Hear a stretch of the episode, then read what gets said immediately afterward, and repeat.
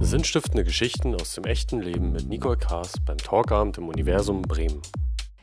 Ja, wie wir ja alle wissen, finden ja die besten Gespräche in der Küche statt. Und äh, so ein Küchengespräch, das habe ich genossen mit unserem nächsten Gast, die ja, wie ich finde, ein filmreifes Leben hat. Äh, könnte man, vielleicht ja sie sogar, mal ein Buch drüber schreiben. Und äh, dann behauptet sie auch noch 80 zu sein. Ich weiß noch nicht. Ich lade sie erstmal ein und wir schauen mal, was da für eine Geschichte kommt. Liebe Monika Fuchs, kommst du auf, auf meinen Sessel oder auf deinen? Ist auch dein Wasser, was ich dir schon eingekippt habe? Ja, genau. Das ist dein Mikro. Du kannst auch blau, kannst du farblich abstimmen auf deine Kleidung. Das Rot hättest du mir durchsagen können. ja, du bist aus Hamburg angereist. Ne? Ja. Und du hast mir ja verraten, dass du vor einiger Zeit noch drei Wünsche frei hattest. Ähm, und einer davon, den verrate ich jetzt ganz frech, der ist, dass du mal am Nordpol kochen möchtest. Mhm. Warum? Weil ich immer nicht friere, mir ist immer warm. Und ich, da haben wir das so vorgestellt, ich stopfe mir die Jacken voll mit die Taschen voll mit Knoblauch, ein bisschen Knoblauch und Chili und dann koche ich so richtig. Da, ich stelle mir immer vor, die essen nur aus Dosen. so am Nordpol. ja. Aber du frierst wirklich nie, ne? Nee.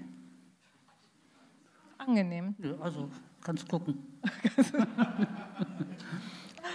genau, und äh, ein weiterer Wunsch äh, war ja mal ein Wohnzimmerrestaurant zu betreiben. Ja, ja. Und das tust du inzwischen. Das tue ich inzwischen und das habe ich so ganz spontan gesagt. Äh, also diesen Satz Restaurant im Wohnzimmer, das würde ich heute nicht mehr so formulieren, weil dadurch habe ich sehr viel Ärger gekriegt, wegen dieses Wortes Restaurant eben. Ah, rechtlichen Ärger. Im rechtlichen Ärger. Weil man, meine Umwelt davon ausging, dass ich jetzt richtig so draußen so eine Karte aufstelle, Mittagstisch, Abendmenü, äh, äh, die Mülltonnen vollstopfe und also da haben Sie was verwechselt. Ich würde es heute anders nennen. Du nennst es, glaube ich, auch Supper Club, ne? Das ist ja ein. Das ist ein Wort, was ist es ein Begriff. Mhm. Das ist eine Art Grauzone in Deutschland.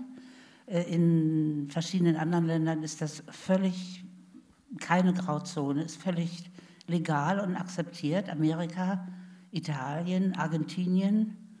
Und bei uns ist es ja so ein klein bisschen eine Grauzone und heißt eben Supper Club. Und also ich benutze es selber nicht. Du lädst äh, jeden Freitag bei dir Fremde, ja. oftmals bis zu 20, fremde Menschen in ich deine Wohnung? Ich lade die nicht ein, die laden sich selber ein. Das ist ja noch frecher. das ist so Mund-zu-Mund-Propaganda, weil äh, ich darf ja nichts machen, ich habe kein Gewerbe. Ich kann auch nicht meine Webseite haben oder irgendetwas. Also für mich selber darf ich keine Werbung machen. Aber das ist Gott sei Dank, ist das so, denn ich werde überschwemmt.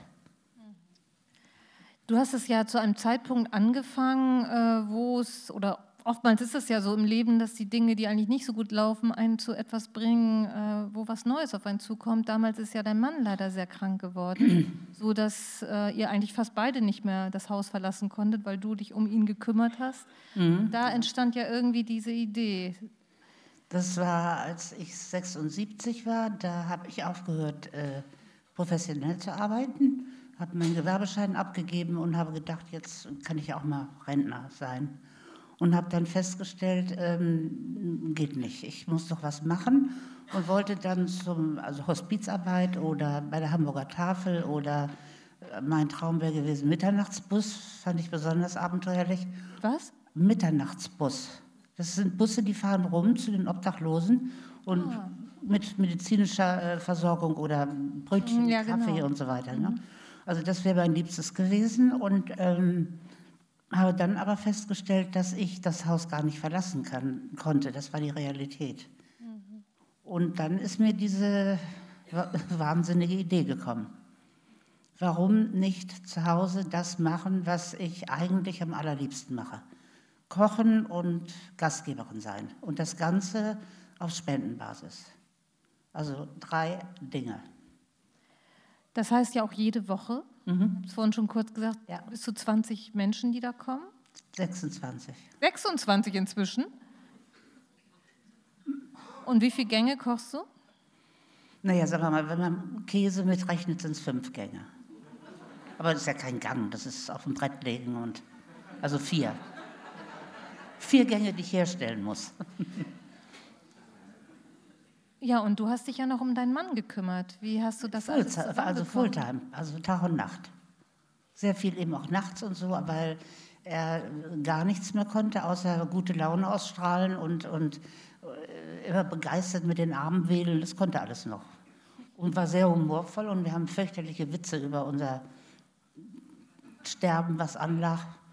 Äh, damit haben wir uns das erleichtert im Grunde genommen. Aber er hat sehr viel teilgenommen an diesem Projekt und hat mit mir die Menüplanung gemacht und hat auch manchmal, als er es noch konnte, die Einkaufszettel geschrieben und so. Aber ich konnte ihn nicht mehr alleine lassen, weil es war immer Sturzgefahr äh, und alle möglichen Gefahren. Ich war quasi mit ihm eingesperrt. Jetzt, um noch mal einmal kurz, zurück, kurz zurückzuspulen. Du bist ja aufgewachsen in einer Zeit, die eher von Krieg geprägt war oder ziemlich konkret. Wenn du jetzt so die Themen unserer Generation hörst, äh, ja, Zero Waste, Müll reduzieren, ne? weniger machen, weniger haben, wie, wie geht dir das damit, mit den Erfahrungen, die du gesammelt hast im Krieg? Oh, das ist eine schwierige Frage. Das war ja nichts Vergleichbares. Wir hatten eben einfach nichts. Wir waren alle unterernährt, wir hatten immer Hunger. Das war Normalzustand. Wir kann ja kein satt sein und eben nicht, dass die Knochen überall rausstecken und so. Und danach kam ja dann die gute Zeit, die haben wir natürlich auch genossen.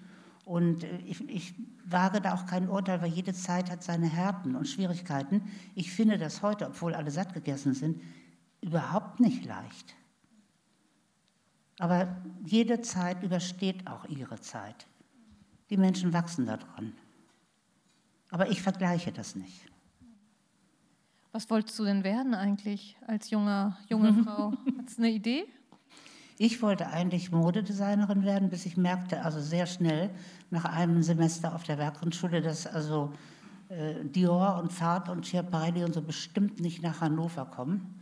Dann habe ich mir das mal ganz schnell abgeschminkt und bin dann äh, auf Textildesign umgestiegen und da habe ich gemerkt, dass ich muss immer mich mit dem beschäftigen, was unbeliebt ist oder was ich besonders grässlich finde.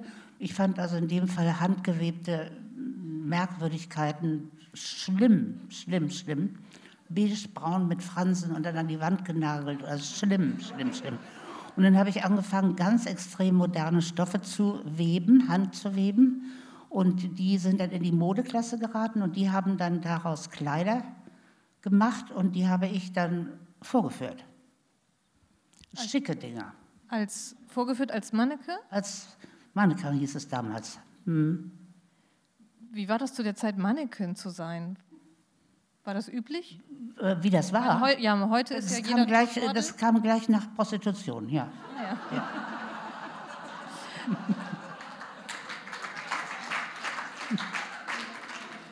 Wie kam es denn dazu, dass, dass du in dieses Mannequin-Geschäft eingestiegen bist? Das kam, äh, das hat einen konkreten Hintergrund. Ich war so dermaßen verschüchtert, also mich brauchte man nur angucken und ich saß knallrot im Gesicht unterm Tisch. Also das war schlimm.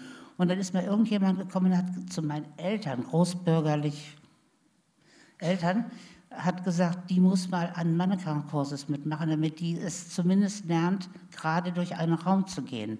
Und die waren natürlich vollkommen entsetzt und haben es dann doch äh, erlaubt. Dann habe ich das ein halbes Jahr gemacht, richtig eine Ausbildung mit Prüfung. Mm, und dann wurde ich aber auch gleich übernommen. Dann habe ich das als Beruf gemacht. War ich aber noch ganz jung, 15 oder so. Aber du hattest die richtigen Proportionen. Ich glaube, deine nee, Nasenlänge nee. war, glaube ich. Nein, ich hatte insofern das damalige ideale Gesicht. Da waren so die Fotografen Newton und Evelyn und wie die alle hießen. Und die mochten immer so lange Gesichter mit langen Nasen. Konnte ich gerne bieten. Ne? Möchte jemand tauschen? Bin bereit. Also jedenfalls, damals war das Grottenschick und ich verkörperte genau das.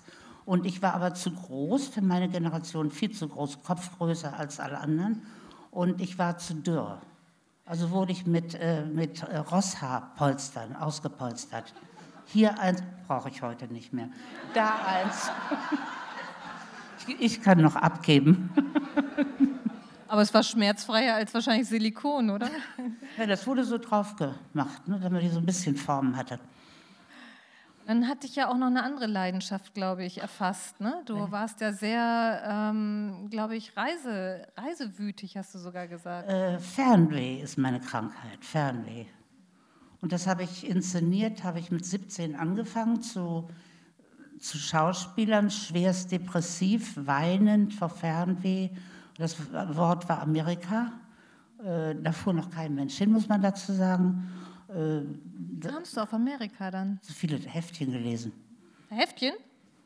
Blaue Berge Cowboys? und Cowboy und Tom Mix und sowas. Das kann ich schon nachvollziehen. Das, ich glaube, ich hatte meine Informationen daher. Ich wollte da dringend hin. Und dann hat mein Vater gesagt, irgendwann mal, ähm, wenn ich mir das Geld für die Überfahrt selber verdiene, wie gesagt, ich war ja schon äh, Mannequin, ähm, dann würde er mir die Summe nochmal draufgeben und dann könnte ich ja da mal mich umgucken und so ist es auch passiert.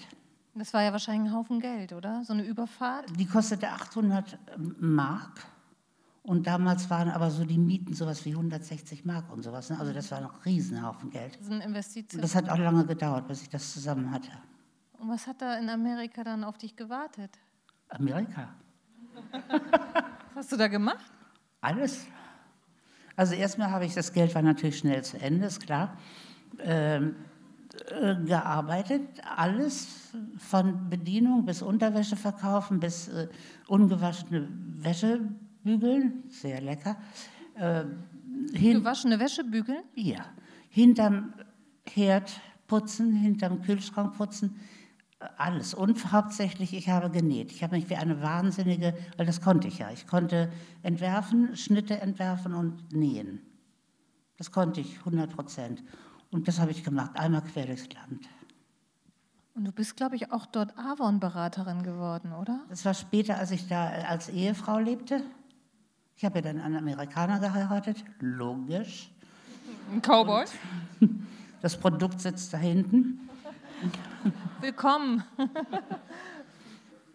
Und äh, als der sehr krank wurde, äh, geistig krank, sehr, was sehr tragisch war, musste ich arbeiten und dann habe ich eben eine erste riesige Erfahrung gemacht. Äh, Pittsburgh hatte damals äh, die Stahlindustrie verloren, weil die Angst hatten vor hm, Atombombe auf dem Deckel und dann ist die ganze Stahlindustrie flach. Und haben sie das auseinandergenommen und Pittsburgh war voll mit Arbeitslosen. Und ich als Deutsch hatte eh keine Chance und habe dann den miesesten aller miesen Jobs gekriegt. Und zwar als Avon-Beraterin, das sind so Frauen, hohe Absätze, blaues Kostüm, kleines Köfferchen von Tür zu Tür, klingeln und sagen, I'm Mrs. sowieso, äh, ich bin Avon. Avon Calling, musste man dann sagen. Und das haben sie mir gegeben in den Slums, wo die Schwarzen wohnen. Ich war die einzige weiße Frau in diesem Slum. Drei Jahre, ja, drei Jahre. Und dann haben die Männer erst die Hunde hinter mir hergejagt und dann sind die Männer mit erhobenen Fäusten hinter mir her und jetzt schrauben wir das Ganze mal ein Stück weiter. Die standen schon an der Tür, wenn ich die Straße runterkam, hatten schon gekocht, Schweinedärme, frittiert, lecker, äh, super freundlich, haben mir immer, obwohl sie selber arbeitslos waren, haben mir immer irgendwas abgenommen und äh, wir mochten uns sehr, muss ich sagen. Das habe ich drei Jahre gemacht. Habe aber gewusst, es ist eine doofe Arbeit, auf Deutsch gesagt. Und dann habe ich gedacht, wenn ich schon diese doofe Arbeit machen muss, ich kann ja auch andere Dinge, dann möchte ich bitte in Pittsburgh, das ist eine große Stadt, äh, die Beste sein von den Avon Calling Damen. Äh, ich bin die Zweitbeste geworden. Uh. Und das ja in nicht besonders finanzstarken Bezirk. Ne? Das ist die, das war ja, wir waren ja alle arbeitslos, nachdem sie da diese Stahlindustrie rausgenommen haben. Also warst du doch die Erste eigentlich? Ich werde immer die Zweite, aber das ist doch toll. Ich bin aber die zweitbeste Freundin, finde ich toll. Ist man nicht so verpflichtet. Das ist gut. Ja, ne? Die Erste muss immer da sein, ne? Ich bin immer Ersatzmann. Und dann bist du ja, du hast es eben schon erwähnt, dass dein Mann sehr krank wurde. Bist du mit deinem Sohn dann nach Deutschland zurück? Irgendwann? Ich bin zurückgekommen und musste mich dann äh, ja auch wieder neu finden, denn ich hatte ja das Textilstudium nicht zu Ende gemacht. Ich hatte diese sieben Jahre in Amerika gelebt. Äh, mein Mann war Architekt. Ich habe ihm geholfen, kann man gar nicht richtig sagen. Also ich habe es so miterlebt, dass ich also äh, Geschäftsenglisch schreiben konnte und solche Sachen. Und habe dann in Hannover wieder zurück bei meiner Mutter im Hotel Interconti angefangen äh, was dort gerade aufmachte. Das war sensationell in Deutschland. Da kamen so diese ersten Kettenhotels, Hilton und so weiter. Und richtig schick. Ja, ganz was Neues. War eine ganz andere Großzügigkeit da drin und so. Und dann wurde ich gefragt, ob ich an die Rezeption will oder in Roomservice. Und ich wusste nicht, was Roomservice ist, hörte sich aber nach Essen an. okay. Dann habe ich gedacht, gehe ich doch mal dahin. Und das habe ich gemacht. Wie ging es weiter? Und dann habe ich da ähm, meinen zweiten Mann kennengelernt, den grimmigsten aller äh, Burschen überhaupt, zwei, Meter zwei groß. Dann hat er noch diesen äh, etwas äh, merkwürdigen Kochhut auf, das ist ja immer noch so eine Tortenetage höher. Und, der, und dann hat er immer eine grimmige, muffige Miene gehabt. Und, ja, sehr attraktiv. und, und alle hatten riesen Angst vor ihm. Und äh, ich auch, muss ich sagen. Und dann habe ich irgendwann mal zu ihm gesagt, oh, wir haben ja am gleichen Tag Geburtstag in seinem Büro. Und dann hat er gesagt, raus, habe keine Zeit. Da blöd man natürlich. Bin rausgegangen und dann hat ihm wohl der Sous-Chef, also das ist, Sous-Chef ist Vertreter, der hat ihm wohl gesagt, die Frau sowieso hat wirklich am gleichen Tag Geburtstag. Und dann kam er rein in mein Büro und trug so ein Törtchen vor sich her und hat sich verbeugt, hat sich entschuldigt, hat mir zum Geburtstag gratuliert, wollte sich so ein bisschen, das konnte er wie geübt, so ein bisschen demütig zurückziehen mit so einem kleinen Hundeblick und hat sich den Kopf an der Türkante gestoßen und lag flach auf dem Boden. und da habe ich mich in ihn verliebt. Da, da habe ich gesehen, der ist auch nur menschlich. Kann er einen Hut aufhaben oder grimmig gucken, egal. Und wir hatten ein, eine gute Sache, wir haben beide ganz stechendes Fernsehen gehabt. Fernweh, Fernweh, Fernweh. Ja, das war unser, unsere Gemeinsamkeit. Und wir sind auch sofort, äh, nachdem wir geheiratet haben, ab ins Ausland. Und ihr seid richtig ab ins Ausland, ne? Ihr seid hm. wirklich um die Welt. Hm. Du hast auch erzählt, du warst dann ja irgendwann wieder schwanger? Ich habe das erste Kind in Neuseeland gekriegt, die zweite und dritte Kind Nee, das erste. Halt, dritte und vierte Kind. Oh Gott. Äh, also, sind 80 Leute, ihr müsst aufpassen. Äh, in, auf den Philippinen. Und dann bin ich aber irgendwann mal in Deutschland zurückgeblieben, nach vielen anderen Geschichten. Und er ist äh, weiter im Ausland geblieben und ich bin dann sehr lange jedes Jahr bei ihm gewesen. Jedes Jahr dreimal oder so äh, habe immer jeweils Kinder mitgenommen, bis die 21 waren. Bis dahin kriegten die Tickets. Und er ist ungefähr einmal im Jahr nach Deutschland gekommen. Das heißt, du hast auch ein relativ ungewöhnliches Leben als Frau damals geführt. Also das macht erstens mal extrem gute Ehen. Keine Zeit für Alltäglichkeiten oder Streit. Es macht eine wunderbare äh, pubertäre Zeit, heißt es so, für Kinder, für Jugendliche. Er ist kein strenger Vater. Ich war damals voll beruflich, als die Kinder alle äh, da stark vor sich hin pubertierten. Äh, ich war Journalistin und das heißt nicht acht Stunden am Tag, sondern meist also, oder häufig mehr. Und äh, wie gesagt, er war kein strenger Vater und die Kinder sagen, es war die schönste Zeit ihres äh, Lebens. Fanden sie toll. Mich auch. Und ich glaube, du hast schon immer ein Händchen für Menschen, weil als Journalistin hattest du ja auch so ein Spezialgebiet, ne? Äh, ich, ich konnte am besten Menschen interviewen, die das nicht wollten. Die mir nichts erzählen wollten, die unter irgendeinem Druck standen und das jetzt trotzdem mussten, jetzt mir irgendwas erzählen und die hätten mich am liebsten getreten und rausgeschmissen und äh, das ging, das konnte ich. Hast du dann noch aus deiner Avon-Zeit geschöpft, aus den ersten Jahren? ähm, nee, ich weiß nicht, was ich da geschöpft habe. Ich glaube gar nichts. Das ist, das kann ich einfach. Ist auch nicht schwer. War nicht schwer, hat er einfach gelegen. Und du hast dann ja auch noch deine Talente weiter ausgelebt. Das fand ich sehr spannend und hast angefangen, Groschenromane zu schreiben. Ne? Wo du meintest, es ist gar nicht so leicht, oder? Das hört sich immer so gut an. Ne? Nein, ich habe ein paar Jahre lang, nachdem ich meinen festen Journalistenjob ge äh, gekündigt habe, frei geschrieben. Ernsthafte Geschichten, Glossen, äh, alles Mögliche. Und dann habe ich mir obendrein noch gegönnt, äh, Heftromane zu schreiben, weil ich wollte jetzt endlich mal was schreiben, wo ich selber drüber lachen kann. Und das war erstens schwer zu finden, weil die werden meistens aus dem Angelsächsischen übersetzt. Und äh, es ist eine Sprache, die ich nicht beherrschte. Es sind Gedanken, die ich nicht in meinem Kopf habe. Ich musste einen roten Faden halten. Es durfte kein Sex drin vorkommen, kein Ausländer, nichts Extremes. Macht man da was draus? Und es waren keine Krimis. Ich konnte noch nicht mal eine Leiche hinterlassen oder so. Also das war nicht leicht.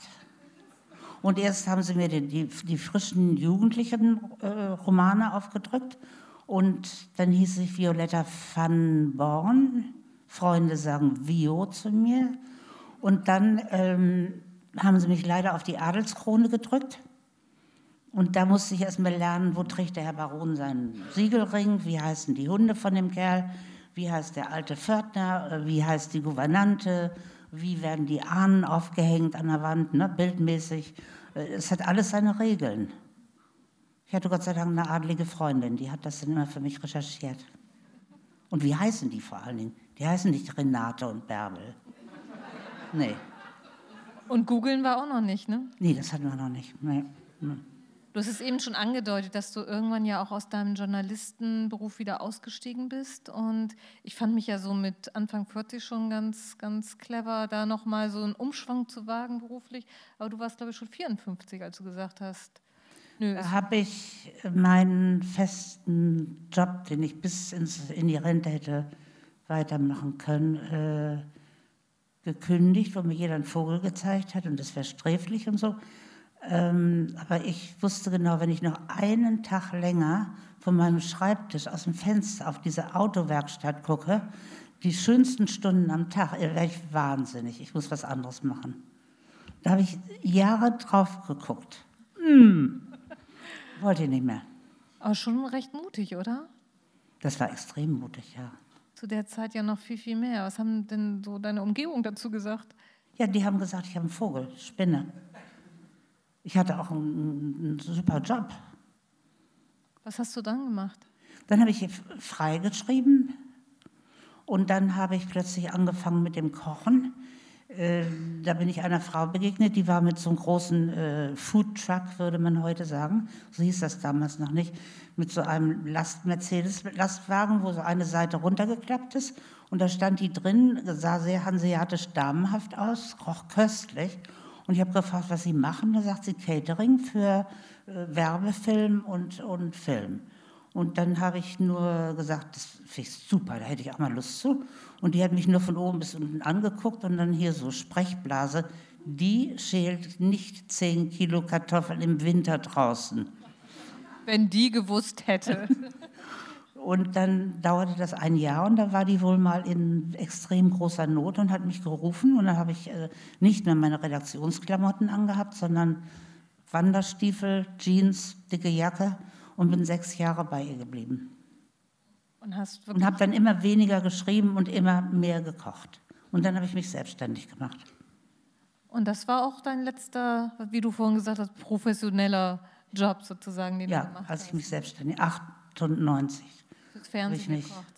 Da habe ich, äh, weil, weil dieser Foodtruck war ja nicht meiner, da war ja eine ganze Küche drin, musste ich mich darauf verlassen, dass dort, wo ich äh, Catering mache, wo ich koche, dass da Küchen sind. Und das ist in Fernsehstudios immer, weil die viel, äh, viel Food-Styling machen und lauter so Sachen.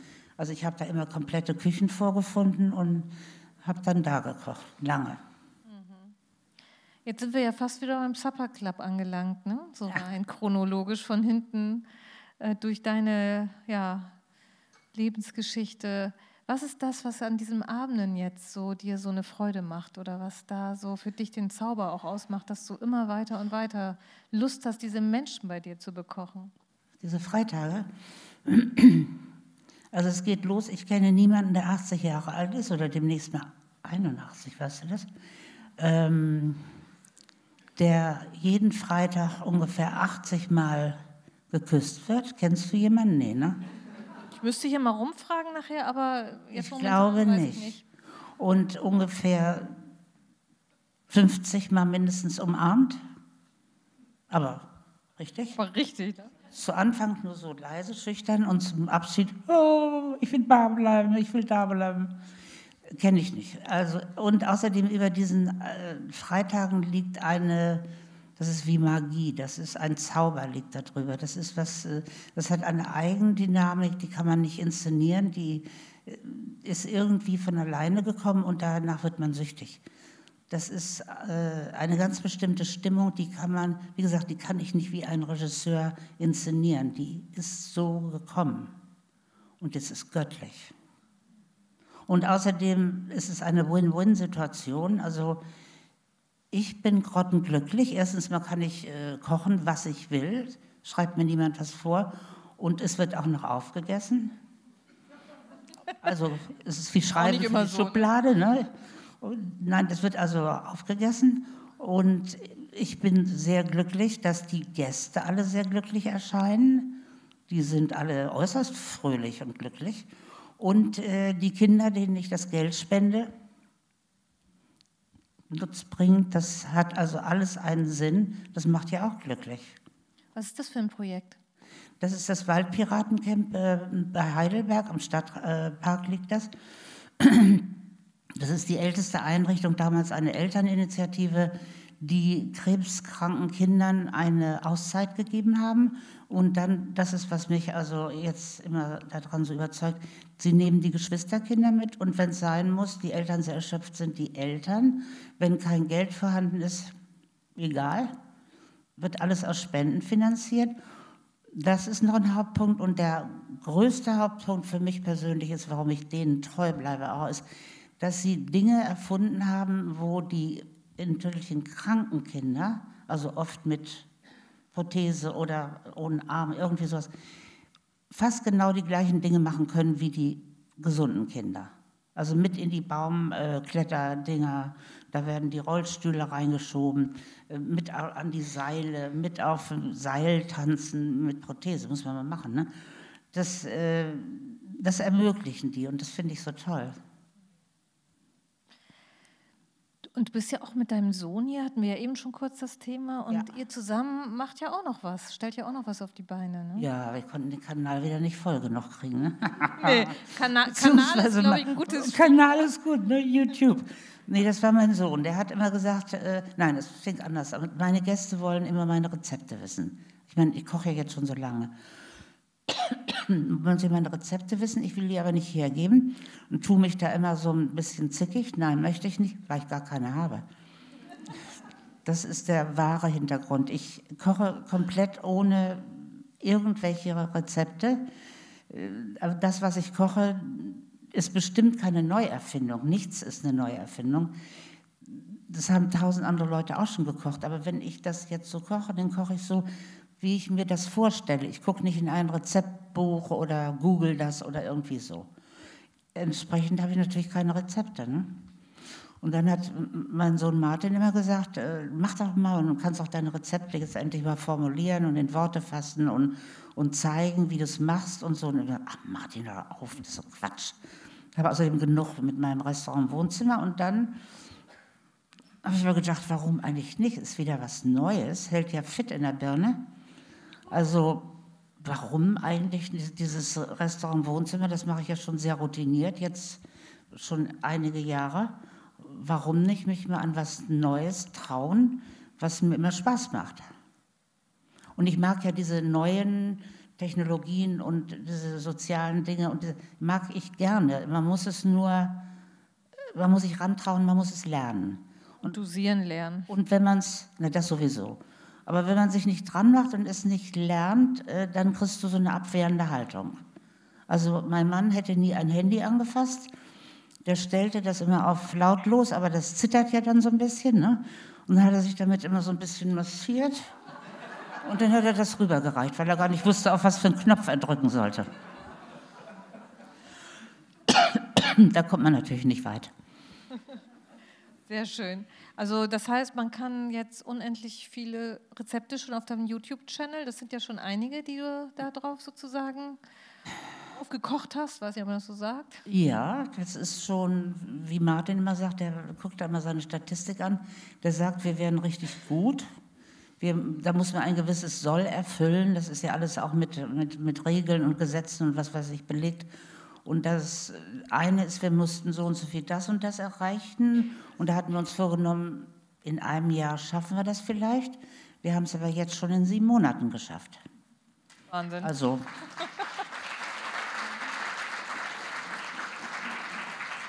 Wenn ich mir jetzt so nur so diese Auszüge deiner Lebensgeschichte, ich weiß, es sind ja nur kleine, kleine Auszüge, anhöre, du hast so viel Veränderung mitgemacht, so viel Neues immer wieder angefangen, auch Schicksalsschläge gehabt. Mhm. Was ist so, so für dich das, was dich da immer wieder so sch schnell, weiß ich nicht, aber überhaupt wieder immer den Mut dir das gegeben hat, weiterzumachen oder was Neues anzufangen? Kannst du das irgendwie sagen, oh. was dir hilft in so Situationen, wo du eigentlich denkst, pff. Also bestimmt keine Weisheit. Meine Mutter hat mal zu mir gesagt, nur guck doch mal hin, jetzt bin ich nicht mehr hochmütig, jetzt bin ich weise wo ich nur gesagt habe, oh nee, das ist aber jetzt eben gerade falsch gewesen. Also das, das ist es war nicht. nicht so weise. Nee, das ist es nicht. Es ist, äh, ich lasse mich nicht so gerne kleinkriegen. Wenn ich irgendetwas machen muss, was schlimm ist, wovon ich reichlich habe machen müssen, das hatte ich dir ja bei dem Vorgespräch auch erklärt, dann möchte ich bitte die Beste sein. Wenn ich mal richtig, wenn es mir mal richtig ganz schlimm gehen würde, würde ich Klofrau und dann würden die Leute zu meinem Klofreuhäuschen humpeln, nur um bei mir anzukommen, denn mein Klohäuschen wäre Kult. So stelle ich mir das vor. Also aus jedem, also aus jeder schlimmen, tragischen, traurigen äh, Situation wie so eine Zitrone, das Beste rausquetschen. Irgendwas Gutes kommt immer dabei raus. Man muss es nur machen, vor allen Dingen. Nicht jammern, nicht klagen, kann man mal kurzfristig. Wie mein Mann gesagt hat, als er äh, kurz vor seinem Tod hat er gesagt, pass mal auf, du musst aber ordentlich und richtig doll weinen, wenn ich gestorben bin. Ziemlich lange. Und dann musst du aber eine super glückliche und fröhliche Witwe werden. Das musst du mir versprechen. So ähnlich. Erst diesen ganzen Schock und dann aufs Neue irgendwas. Einen Wunsch haben wir noch nicht verraten, ne? Vielleicht gibt es ja auch schon neun. Ja, der dritte Wunsch war, du hattest ja noch einen dritten, hast du gesagt. Ach du liebe Zeit. Du hast da was geahnt, ne? Vielleicht hast du auch schon was Neues. Ich du meinst, das, du meinst das, der dritte, den, den ich damals geäußert habe? Ja. Ein, Nochmal ein Buch schreiben? Mhm. Ist der noch? Ich gehe jetzt gerade unter Vertrag. Ach. Als hätte ich es geahnt. Aber das gehört zu diesen ungelegten Eiern. Also da rede ich eigentlich nicht gerne drüber. Da bin ich ein bisschen abergläubisch. Erst mal machen und dann drüber reden. Äh, also erst mal ganz still irgendwas machen. Leise. Ist auch nicht so peinlich, wenn es dann nicht klappt. Ne? Und, äh, und dann kann man drüber reden. Aber das wird stattfinden. Da freue ich mich ich schon. Schon die Hosen gestrichen voll braucht mein eigenes Klohäuschen.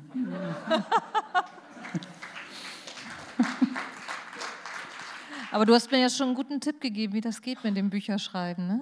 Einfach doof schreiben, ne? egal was rauskommt. Einfach erstmal anfangen. Das war eigentlich bei allen Dingen so, weißt du, wenn du irgendwo reingehst und äh, kannst das gar nicht. So bin ich Journalistin geworden. Ich habe das nie gelernt, nie studiert. Ich bin da einfach frech hingegangen und habe gesagt, ich möchte bitte bei Ihnen, er suchte Journalistin allerdings, ich möchte bitte bei Ihnen dringendst äh, Journalistin werden. Ich wollte das schon immer werden. Und dann haben wir miteinander geredet und dann ist er aber mit kreischender Stimme um den Schreibtisch rumgerannt und hat immer geschrien, genau was ich nicht wollte, genau was ich nicht wollte, genau was ich nie wollte. Sie sind angestellt, aber helfen tue ich Ihnen nicht. Und er hat nur gesagt, wenn es klappt, dann muss ich so und so viele Jahre bleiben. Ich bin dann mindestens dreimal so lange geblieben. Mhm. Also wenn man was richtig will, nicht nur hier reden, reden, machen. Auch wenn es ganz neu ist.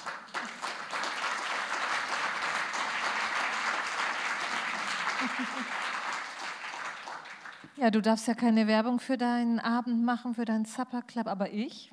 Also, Monika Fuchs ist sehr gut im Internet zu finden, auch die Telefonnummer, wenn man da auch mal essen möchte. Aber man muss Wartezeit mitbringen inzwischen. Wie lange?